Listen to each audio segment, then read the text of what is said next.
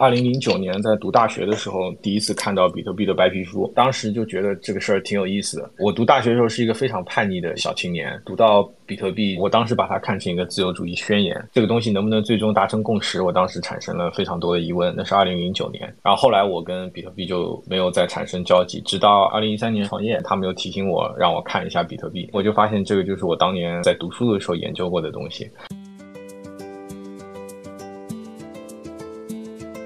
就是以前可能我们觉得去做正统性跟核心社区整天在一起是一个很重要的事儿，但现在可能对这些事儿有一些祛魅吧。这个是我们过去，至少是我过去的一些转变。现在我觉得能够打好这些场景，能够真的带来用户，真的把这些 Web 二的用户引入到 Web 三，甚至未来可能我们能接一些稳定币的理财产品，这个才能给我们带来最好的正统性，也是很大的功德。欢迎收听 Web Three Brand。这是一档探索 Web 三和 AI 如何赋能超级个体和全球品牌的节目。我们将采访在世界各地的项目创始人与内容创作者，总结他们打造品牌和构建商业模式的宝贵经验。GM GM，大家早上好，欢迎大家收听 Web Three Brand for APAC 第十一期的 Space。今天跟我在线上的有 Star 跟启梅，我是 Ruby。这边可能先介绍一下我们今天的 Space 的背景，然后包括我们今天有幸请到的嘉宾。就在上周，有一条 Web3 的招聘帖，其实刷爆了很多人的朋友圈，那就是 Account Lab 给 Unipass 招聘首席增长官。其实我看到有非常多的朋友。也在转，也是恭喜 Unipass 和 Keystone 钱包的公司 Conlab 宣布了新一轮的七百七十万美元的 Pre A 轮的融资。今天我们就非常有幸请到了 Conlab 的 CEO 立新。我也是看到立新发的一个朋友圈，创业十一年，终于登上了 TechCrunch，也是。蛮感慨的，觉得正好是有几个好消息公布的时间，请到立新，正好借这个机会跟大家一起讨论交流一下。欢迎我们今天的嘉宾立新。哎，大家好，我叫刘立新，我是 Account Labs 的 CEO。我最早是二零零九年在读大学的时候，第一次看到比特币的白皮书，当时就觉得这个事儿挺有意思的。我读大学的时候是一个非常叛逆的小青年，读到。比特币，我当时把它看成一个自由主义宣言，这个东西能不能最终达成共识，我当时产生了非常多的疑问。那是二零零九九年，然后后来我跟比特币就没有再产生交集，直到二零一三年创业，身边有两个创业的小伙伴，他们之前是在美国读计算机。硕士的在斯坦福读书，他们对美国那边新的东西就关注的特别紧密。一三年的时候，我们一块创业，他们又提醒我让我看一下比特币，我就发现这个就是我当年在读书的时候研究过的东西。比特币我还记得应该是二零一三年春天吧，从十美元跳到一百美元。很快又回来，所以当时一下子引发了很多的关注。然后我当时也发现，哇，这个东西原来已经有这么强的共识，这么多人在用，很多极客都在用它，甚至在网上交易。那时候我身边还有一些白帽子的黑客，他们可能帮海外的一些项目找漏洞什么的，他们从海外项目收佣金也都是收的比特币。所以那时候特别有意思，所以二零一三年第一次买了比特币。到了二零一七年的时候，我上一份工作结束，上一份工作我们是做无人机的出海的，结束以后回到上海，在上海就开始找之后的方向，各种机缘巧合认识了 Cobo 的 CEO 神鱼，当时是被神鱼孵化做了 Cobo 的硬件钱包，就这样入了圈，开始从硬件钱包起步，开始了我在区块链或者说 Web 三世界当中的探索，因为我自己早期。特别喜欢比特币嘛？做硬件钱包，二零一七年开始做的时候，其实那个时候是专门针对比特币的做优化的。大家可能对 Web 三比较了解，对比特币不了解，觉得比特币没有什么应用。但其实比特币讲究的的是安全，所以他们在安全上面的功夫花的是很深的。所以我们其实当时也跟各种海外团队，包括还一起写了 BIP，一起交互怎么帮助比特币用户安全的囤币。这里其实聊到比特币，我另外想跟大家分享一点，我们现在做的稳定币支付，其实跟比特币 somehow 也有很强的联系，因为比特币本质上它就是想做点对点的电子现金嘛。比特币的白皮书的副标题也是这样写的。我们做了这么多年的比特币，包括我自己琢磨这个事儿琢磨这么久，其实我觉得比特币并不是那么适合做电子现金这个东西。至少目前我还没看到有低门槛的比特币去中心化的钱包或者账户的方案，能够让用户不需要助记词就能拥有一个比特币钱包。所以这个其实都是我觉得比特币在成为真正的电子现金的这个道路上很大的一个阻碍。我们可以想象，非洲尼日利亚的一个普通用户，他其实对比特币的认知可能远远不如。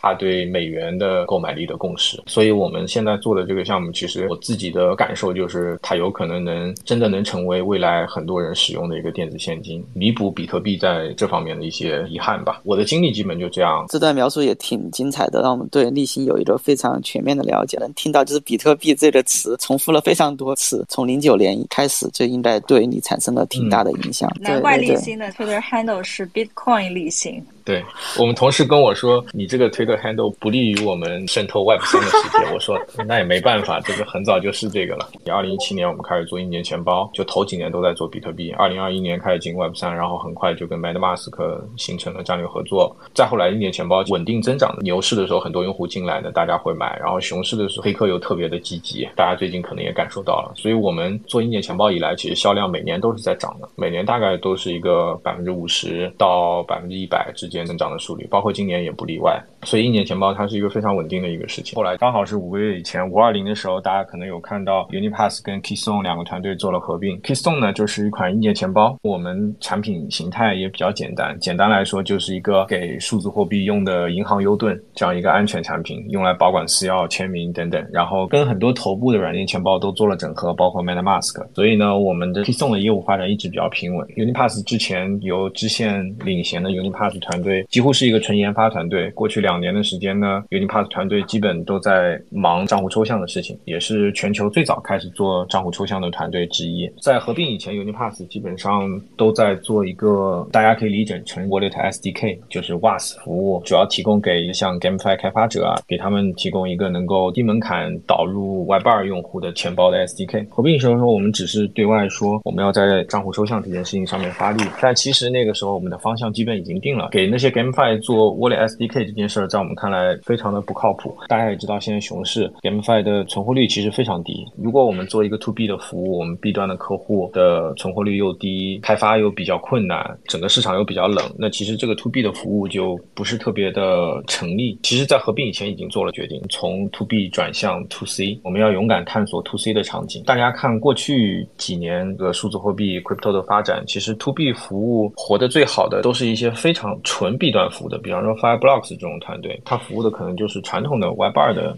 B 端的企业，Crypto Native 的 To B 的企业，其实在我们看来活的都一般吧。比方说已经做的很大的 Web 3 Auth，他们也是做这种低门槛账户的，都一般，也挣不上钱，商业模式也存在问题。所以呢，我们合并以前就决定了从 To B 转向 To C。那接下来一个核心的问题就是，如果我们要用 AA 去做 To C，那我们具体做什么样的方向？一层窗户纸捅破也非常简单，就是我们的思考逻辑还是账户抽象，它本本质上它要做的是 Mass Adoption，大规模采纳。我们就理了一遍市场上有哪些方向是最有可能带来 mass adoption 的。我知道 Ruby 可能特别喜欢 NFT，但在我们的角度来看，最大的 mass adoption 的场景还是稳定币。这个是我们在五月份合并之后没多久，我们就达成了共识。为什么是稳定币呢？其实给大家描绘一些场景。我们很多都是华人嘛，华人生活在国内，国内的整体来说，不管是金融的基础架构，还是整个货币的稳定性，其实都是比较好的。华人其实感受不到海外的，不管是金融基础设施有多糟糕，不管是这个交易摩擦有多大，但是我自己因为过去十年一直在做出海相关的事情，各种智能硬件，从之前的无人机到后来的硬件钱包，一直在做出海的事情。海外的这种金融基础架构有多糟糕、有多乱，包括海外的各种交易摩擦有多大，我自己是特别感同身受的。这个也是为什么我一直特别喜欢比特币，也是这样的一个原因，就是它真的在实现一个点对点电子现金的这样一个功能。回到我们的项目，为什么说这个稳定币呢？我可以给大家再举一些实际，我之前不管是工作还是生活中的例子。比方说，我们之前可能知道世界最大的卡组织是 Visa 和 Master，基本上所有银行都接了 Visa 和 Master。但是呢，大家可能不知道的是，像在一些发达国家，像法国这样的国家，他们都有自己特殊的卡组织。法国有一个卡组织叫 Blue Card，就是小蓝卡。也就是说，如果你是做一个出海的 business，你要问法国用户收钱的话，大概率你还要再去接蓝卡。每个国家都有每个国家它特定强势的卡组织或者收费的方式。在美国，可能 Visa 和 Master 会比较强。在我之前做跨境收款收单的时候，其实各种摩擦就非常多。日常生活中也是，我们做了这个方向以后，跟一个投资人聊，投资人就跟我们说一个很有意思的事情，就是投资人之前他去土耳其旅游，然后在土耳其打了个车。他下车的时候呢，土耳其的司机问他要稳定币，而不是问他要当地货币，就看他像外国人，觉得他可能有稳定币。这个是为什么？背后的原因也是因为当地的通胀特别严重，所以老百姓都希望拿稳定币，而不是拿当地货币。我相信大家可能可以。间接的感受到，在海外它的金融基础设施的糟糕，包括这种支付通路的混乱，就造成了大量的这种摩擦。不知道大家有没有开了像 Wise 啊之类的海外账户，动不动就会冻结你的账户，冻结个三天，然后要你去联系客服等等这些问题，要你去解释某一笔资金的来源什么这些，所以。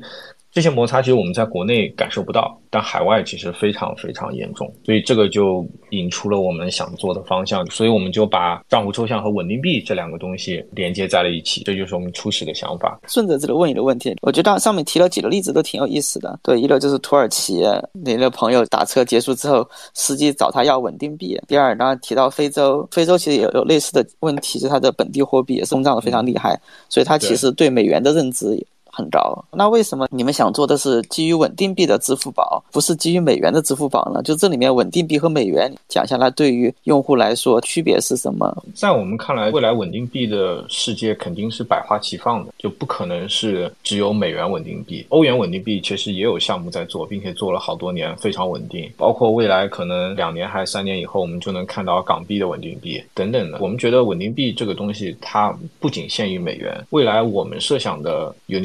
我们钱包或者说我们账户，未来它不仅仅只支持美元稳定币，它应该支持各种各样可靠的稳定币啊。不 legit 的另说，它有可能能够让用户还能在稳定币之间做转换，以规避地区的风险带来的资产的风险。所以我们设想的并不是说只是绑定在美元上，未来应该是有很多种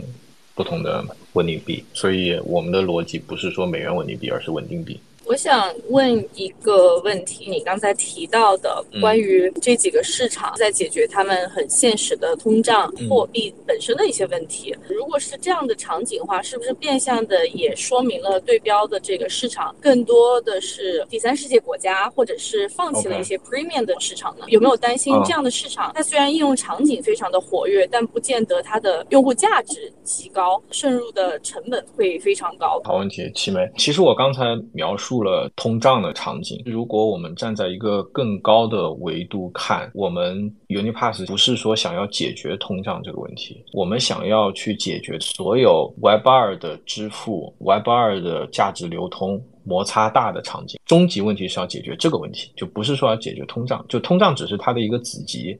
不是它的全集，那些很不稳定的法币肯定是 Web 二价值流通过程当中很大的一个阻碍。就它法币不稳定，那它肯定不利于传统的 Web 二的价值流通嘛。那其实还有很多大的框架是 Web 二的支付和价值流通存在巨大摩擦的场景。如果大的框架是这个的话，其实场景非常多。除了第三世界国家的通胀的问题，包括发达国家也有。我举例来说，其实 Web 二的支付有一个摩擦非常高的点，你会发现线上打赏这种小微支付其实摩擦是非常高的。用 Web 二的方式来做这些支付的话，大家可能感受不到。比方说，大家在 Talk 里面会刷礼物，但其实 TikTok 里面刷礼物，大家会发现支付方式并不是我每个礼物做一次支付，而是说我先要充钱到 TikTok 里面，我先充二十美元或者先充一百美元，充钱到 TikTok 里面，用里面的钱换成礼物再去进行打赏。这样的打赏方式，而不是我每一笔钱一个礼物这样去打赏的方式，本质上原因就是因为线上小微支付这件事情用 Web 二的方式来做，摩擦就非常大。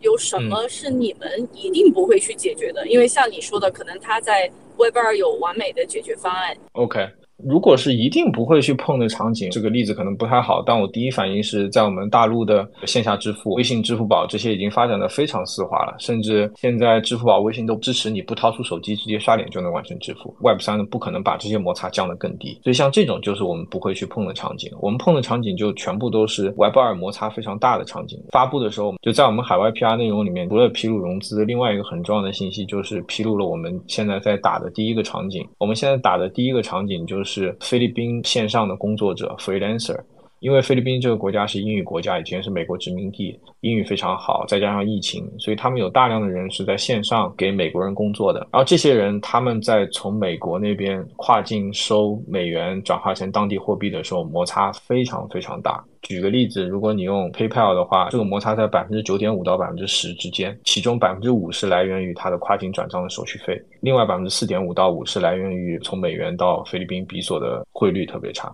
所以这些人如果用一个 Web 三的方式，假设雇主能够支付稳定币的话，他接收稳定币几乎是免费的，因为我们现在支持的是 Polygon。我们在菲律宾还接了一家当地的持牌的出金的服务商，这个服务商他的出金的费率大概在百分之一到二，所以我们一下子就能够把百分之九到十的摩擦缩减到百分之一到二，并且我们也不需要用户去搞助记词、去搞 MetaMask、去搞原生代币做手续费等等这些，所以这种就是非常典型的我们现在要去打的场景。刚才立新讲到的场景，其实是我最开始了解到区块链的时候，我觉得最兴奋的。因为我当时也是在做跨境电商的业务，区块链其实是可以通过点对点的方式，和解决跨境支付很大的摩擦，这个是我进圈的一个非常大的原因。所以你刚才讲到了东南亚的一个零工经济，可能是你们现在瞄准的一个大的场景嘛？我比较好奇的是，通过打钱到收款人的交易所的账户或者他的 MetaMask 地址，也是可以实现的，是吗？用 Unipass 的好处，更加降低它门槛的部分是哪些？好问题。首先，用 MetaMask 肯定能实现，但是 MetaMask 的问题就是门槛高嘛，门槛比较高的几个点我们都做了抽象，一个是助记词，还有手续费，还有不同的币种之间的转化，这些我们都做了抽象，这个很容易解释，就是跟 MetaMask 的区别。菲律宾最大的合规交易所叫 Coins 点 PH，他们其实也在做类似的事情，鼓励海外的菲律宾劳工通过交易所的方式把数字货币打交易所，然后再在交易所完成出金，已经有这样的用户在这样做了。但是呢，交易所最大的问题在于哪里？交易所最大的问题其其实是 KYC。就我们单拿菲律宾这个市场来看，菲律宾他们的本地还有一个很大的问题，他们的个人 ID 系统非常混乱。它不像中国，中国我们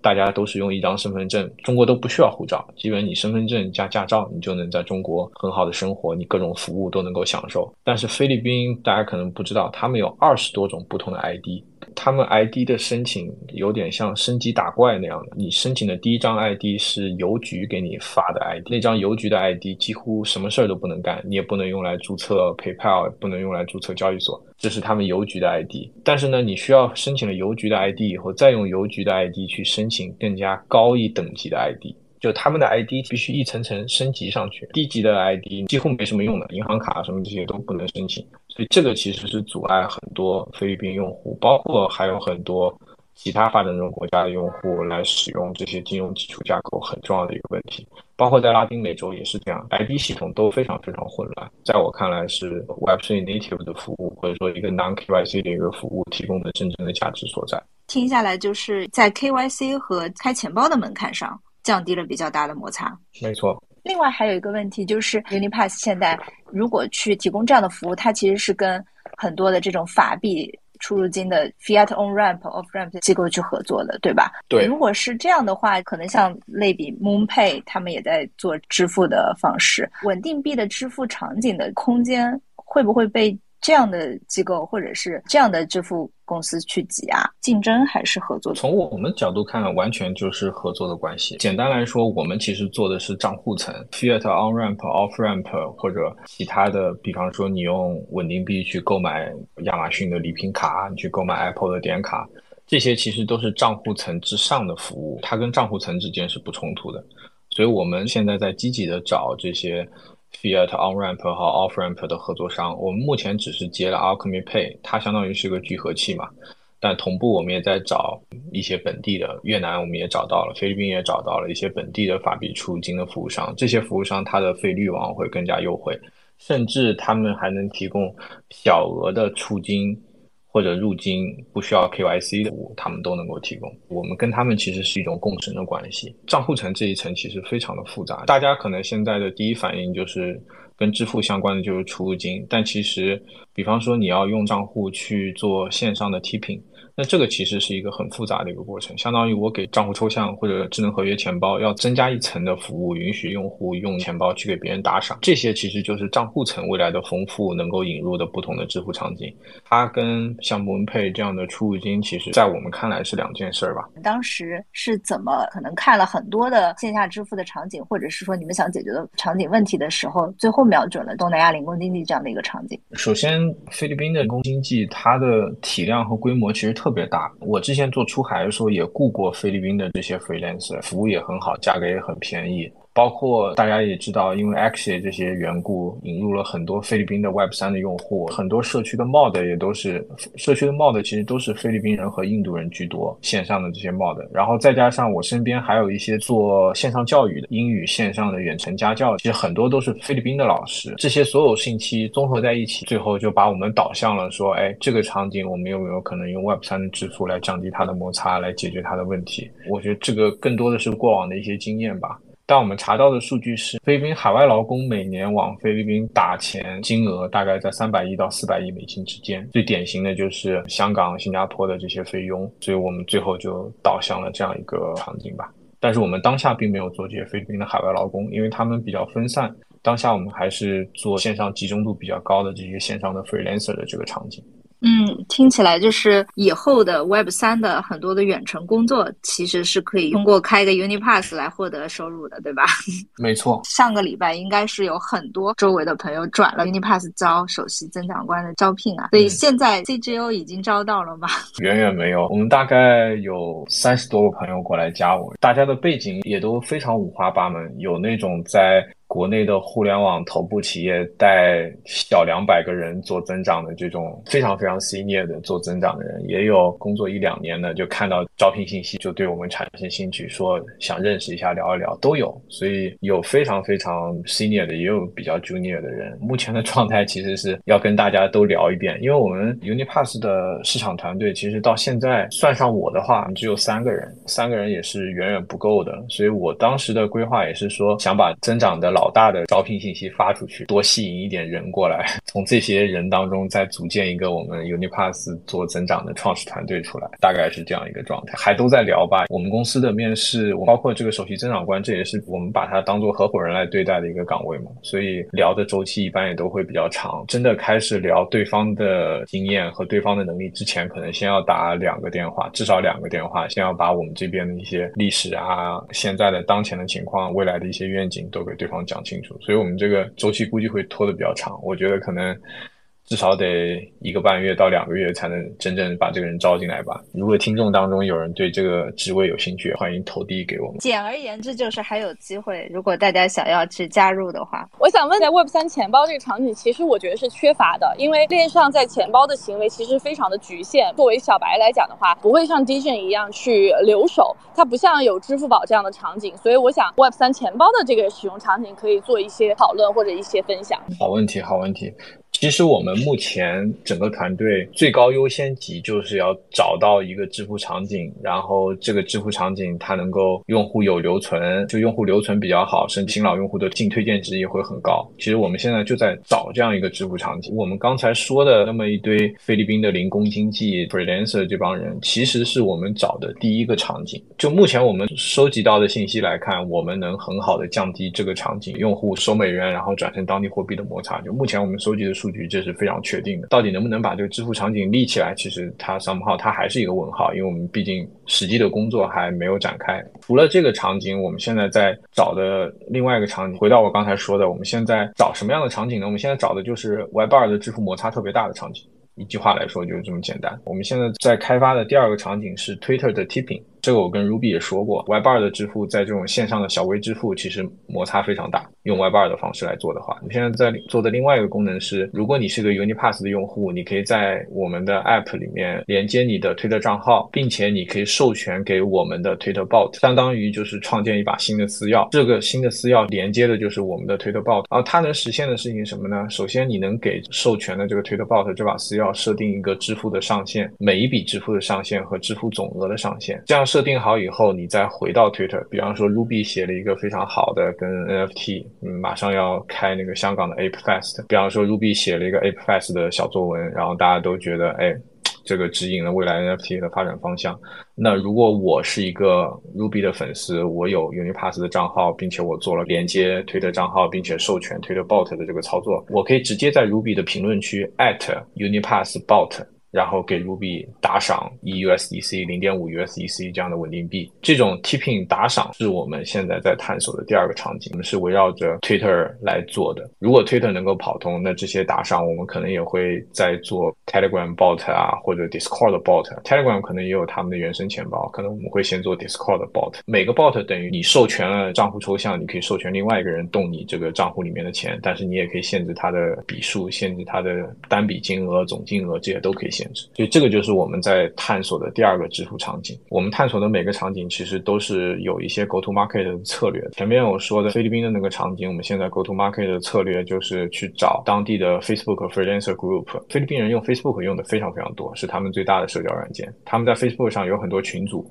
那些群主都是讨论零工的，这个是我们在菲律宾的一条 go to market 的路线。还有一条 go to market 路线就是菲律宾有多线上的 KOL，YouTube 和 TikTok 上面教大家做零工的，这种都是我们在渗透的方向 go to market 的策略。然后也在菲律宾有一个 PR agency 帮我们做菲律宾的 PR，所以这是菲律宾这一块。刚刚提到的 Twitter tipping 这个场景呢，因为 Keystone 以前积累了大量 Twitter 的 KOL，所以呢，我们后面会从 P 取这些 KOL 开始，先让 KOL 之间互相打赏，因为他们是有动力去做这件事儿的，因为这个相当于是帮助他自己做内容的变现。KOL 之间如果能互相打赏，轮子能转起来的话，有可能能够带动更多的用户进来参与到这个用 Unipass 打赏的这件事情里面来。这两个场景它背后的逻辑以及大致的一个 Go to Market 的策略，然后还有更大的场景，其实我们还没有精力去探索。比方说刚才提到的土耳其、尼日利亚、阿根廷这些通胀非常高的国家。那这些国家，因为我们只是知道稳定币在当地肯定有机会，但是呢，我们对 go to market 策略这些还没有想清楚，所以这些场景是我们接下来在做其他场景的同时要去探索的场景。刚才立新提到我要去写一个小作文打赏的功能，其实前两天我们聊的时候就说我马上去试一试，应该还是在开发中，所以就我也很期待，我觉得应该是会有很多人想去尝试的。可能之后我我或者是 Star 写一个长推的话，下面就不是只有那种 Readwise Safe 什么 Unroll 这种，还会有一个 at Unipass Bot。对吧？然后 tipping 的一些的，我们当时其实就是受了那个 on roll 这些的启发，就觉得这些内容的互动其实很好用，用 bot 来实现。对，我觉得这个也会是一个大家非常需要的场景。Web3 brand 也有公众号，我们有时候发上去也会零零星星的收到一些的打赏，我们会觉得说，哎，这个东西是可以跟读者产生连接的，也也是一个非常好的方式。对于创作者来说，也是一种慰藉吧。就写了这么长的文章，有人看，还会有人对。而且中国其实是没有太强的 tipping 文化的一个国家，就你看。我们平时去餐馆吃饭，其实是几乎不会 tip 别人的。欧美，尤其是美国吧，他们是有比较强的 tipping 的文化的。北美、美国、加拿大这些，美国现在你吃个饭，可能我上次去好像要给百分之八、百分之十这样的 tipping 额度了。不止不止，现在应该百分之十五至少的吧，十五、十八、二十，有时候十八起跳。刚才讲到的增长的策略，找一些比较。大的逐步去尝试这个 product market fit 这样的一个过程，其实对于 Unipass 的，如果你们招一个市场团队或者是首席增长官来说，其实他最重点的一个工作来说，应该也就是在前三个月去把一些已经认为可能会是比较大的支付场景去跑通、去验证下来。是的，是的，是的，很对。就是我们未来三到六个月可能不会，比方说花很多钱去买广告，然后花很多钱去买 KOL 做增长。未来三到六个月，我们还是一个验证的一个阶段，就是先得验证一个场景，这个场景用户留存够好，再去花钱做增长，甚至再去在这个场景就摸索一些商业化的可能性。所以招的这个首席增长官或者增长的负责人，我自己预期还蛮难招的，因为我们的预期比较高，是希望他以前有过这些 Web 二的项目出海的经验，甚至花过很多钱做增长。同时呢，他最好又有一些能够理解创业公司现在从零到一的阶段，大家是一起在。在探索一个场景，从零到一跟从一到十，或者说他在大厂每年花几千万美金，这个烧出来上亿用户，这种还是非常不一样的。Account Lab 合并了之后嘛，其实是 Unipass 和 Keystone 两条线，Keystone 和 Unipass 的画像或者是目标人群其实是非常不一样的嘛。那在这个上面是两个业务单独跑，中间会有这种协同或者互相借力的部分吗？其实挺少的，我们现在基本是两个平行的团队在跑，会共用一些资源吧。，K Song 这边之前几年积累的主要的资源，也就是 Twitter 上面的 KOL，还有一些 YouTube 怎么针对这些 YouTube 的一些打法吧。这些可能 Unipass 未来做 Twitter Tipping 的场景的时候，这些资源都能够用得到。两边的同学其实互相交流也挺多的，包括我们现在在菲律宾也要做 YouTube、做 TikTok，那这些怎么去 pitch、怎么去找人，这些其实这个是过往可以送比较成熟的经验。因为上主要是一些可以共用的，比方设计师啊、市场运营、开发这些产品，我们都是独立的两个团队。目前。嗯，听起来用户群体或者是说瞄准的国家都有非常大的差异。听说 Keystone 硬件钱包其实主要百分之九十的用户都是在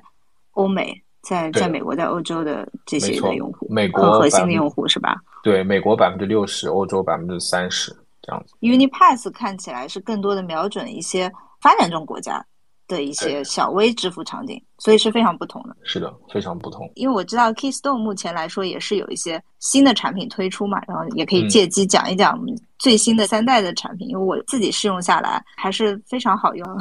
首先也是感谢 Keystone 定制的这个产品，也可以大概讲一下最新的第三代的产品。第三代的产品其实它的诞生，MetaMask 起到了。很关键的作用，跟 MetaMask 产品做了整合以后，其实 MetaMask 给到我们特别多的用户的反馈。第一个很重要的用户反馈就是产品价格上面，MetaMask 也会经常跟用户做调研，就他们这些工作其实做的还蛮细的。然后他们调研过程当中就发现，用过的人 Keystone 大家都说好，但是没用的人呢，大家一般都觉得价格是不是有点贵？因为我们当时二代的时候是卖一百六十九美金，后来 MetaMask 就给我们提意见，就是说希望我们把这个产品价格降下来，这样能够算是。普惠更多的用户吧，所以我们三代第一个大的变化其实就是价格，我们从一百六十九美金降到了一百二十九美金，大家也可以等等打折，双十一我们应该会做活动，价格可能会更便宜，降到一百美金以内，甚至会。所以第一个，呃，Keystone 三代大的变化是价格，然后还有就是我们很多用户体验上面，我们其实做了一些非常大的改进。二代的一些好的功能我们都继承下来了，比方说四寸的大屏幕，比方说二维码。扫码的这些交互，确保你的私钥永远直接间接都不会触网。在具体其他一些用户体验上，其实我们也做了蛮多的改进。比方说，我们之前分析用户数据，发现一个很有意思的点，就是我们大概有百分之十左右的用户，他会买两台或者两台以上的 Keystone。然后呢，我们猜测这些用户可能他买去的产品是会送人。然后我们也访谈了一些用户，有些用户他们会用两台 Keystone 管理两套主体词，可能派不同的用处，一套是他自己的资产，一套可能是公司的资产做多签的等等这些。所以后来我们三代以后就在体验上做了一个很大的改进，是我们三代产品现在支持可以导入三套助记词，然后你可以给三套助记词设不同的密码。然后你输不同的密码，你可以进到不同的钱包，因为你的钱包可能派不同的用场。像我刚才说，你可能个人用途或者公司用途，或者一个钱包是 DeFi 的，一个钱包是 NFT 的，你把这些资产分分开。那我们三代就不需要你再买多台一年钱包，一台一年钱包就能实现这些功能。当然，这个功能其实对我们的商业利益是有损的，因为本来这些用户可能会买多台，现在买一台就够了。但我们觉得还是要以用户体验为核心，给用户一个更好的产品。所以这个是一个很大的改变，在安全还有技术架构上都做了非常大的改动。我们现在三代产品安全芯片，大家可能知道，一年钱包最重要的就是安全芯片嘛。我们二代其实只有一颗安全芯片，现在其他的一年钱包基本都只有一颗安全芯片，或者 Treasure 有一些老款就没有安全芯片。我们现在三代产品用上了三颗不同的安全芯片。大大的把黑客攻击的成本给提升了，就是他需要把三个安全芯片都攻破，才能拿到最关键的这个助记词或者私钥这样的信息。所以这个是在安全性，就刚才讲的用户便利，然后啊用户的使用便捷度，还有安全。然后最后呢，我们产品还有一个很大的特点，就是大家如果看到 Ruby 的推特的话，可以看到产品的背面是可以定制 NFT 的。但是这个因为受到了产能还有物流的这些限制，就目前还没有办法开放给普通用户。生产团队正在努力，估计快的话，明年可能年中，到时候大家可以把自己的 NFT 印在产品上，就相当于是你的专属的 Keystone。所以这个也是我们很大的一个改变，对供应链啊，对对生产、对物流挑战其实都非常大。嗯，NFT 的 community 是真的很喜欢这种定制功能的。嗯，对。第三代支持了指纹功能，感觉有点微妙，能选择关闭吗？哦，指纹是完全可以关闭的，二代和三代都可以完全关闭。但一个细微的差别是，如果你用我们的三代，即使你开启了指纹，第一次开机的时候，你还是要输入密码的，你不能通过指纹直接就能完成开机的操作。这个其实跟 iPhone 的设定是一样的，iPhone 你开了面容解锁或者指纹解锁，但你开机或者说一段时间不用 iPhone 以后，它还会要求你再输入一遍你的 PIN 码的，其实是一样的设计逻辑。但如果大家不放心的话，完全可以把指纹关掉。我用下来操作性是肯定比我那个 Ledger 简单很多了。对于不是那种特别 OG Bitcoin 用户来说，我觉得用户体验肯定是更好的。居然是可以备份，可以多签，可以备三套助记词，然后选择比如说两套开启的这种功能，我记得之前也就 Trezor 有，Ledger 好像都没有。三套助记词这个就我们有，相当于是一台不光是个人用户可以用，其实是一个团队都可以使用的这样子的。一个功能吧，因为你和支线都算是创业十来年嘛，支线之前 Unipass，然后你这边是 Keystone，你们现在可能在 Crypto 或者在 Web 三整个圈子里面，大家觉得啊，你们还是一个比较少数派，跟大家不太一样的地方的认知。这是个好问题。说实话，我们俩过去几个月好像跟大家 Crypto 圈子其他人的交流也比较少。因为我们觉得，我们搞支付这个事情，跟 DeFi、跟 NFT、跟 Friend Tech 这些好像都没什么关系，所以我们过去几个月其实跟大家交流都比较少。但一定要说，我们认知跟大家不一样的，以前包括做做 Keystone，以前 Unipass 做 To B 的时候，当时花了很多很多时间去做正统性相关的事情，就是大家可能最近经常听到一个词叫清真，去做正统性相关的事情。但其实我们现在有点对正统性这个事情有一点点祛魅了，有一点点觉得其实。真的，你拿到用户才是真正牛逼的事情。去花很多时间去做正统性，当下至少从我们角度看，是一个投入产出比不那么高的事情。就是以前我们觉得去做正统性跟核心社区整天在一起，可能是一个很重要的事儿，但现在可能对这些事儿有一些祛魅吧。这个是我们过去，至少是我过去的一些转变。现在我觉得能够打好这些场景，能够真的带来用户，真的把这些 Web 二的用户引入到 Web 三，可能他进来以后他只是稳定币，但没关系，因为他们的需求可能本来就是稳定币，他本来可能就不需要那些复杂的 DeFi protocol 的交互，能造福这些人，能够用起来稳定币，能够给他提供一个最基本的金融基础础。设施，甚至未来可能我们能接一些稳定币的理财产品，这个才能给我们带来最好的正统性，也是很大的功德。对，所以这个是我们最近的一点点改变吧，认知上面的，更瞄准真正的用户价值。对，更瞄准真正的。你这个总结我觉得非常的对。就以前可能瞄准的是核心社区，大家在想什么东西，现在可能会有一些转变。嗯，觉得挺好的，感觉是一个非常踏实、长期主义的一个团队。嗯，谢谢，谢谢，谢谢。今天感谢大家的时间。谢谢。以上就是这一期节目的全部内容。欢迎在苹果播客、小宇宙、YouTube 和 Spotify 上订阅、留言和评分。如果希望进一步交流，欢迎访问我们的网站 Web3Brand 点 io，加入读者社群。感谢大家的收听，我们下一期再见。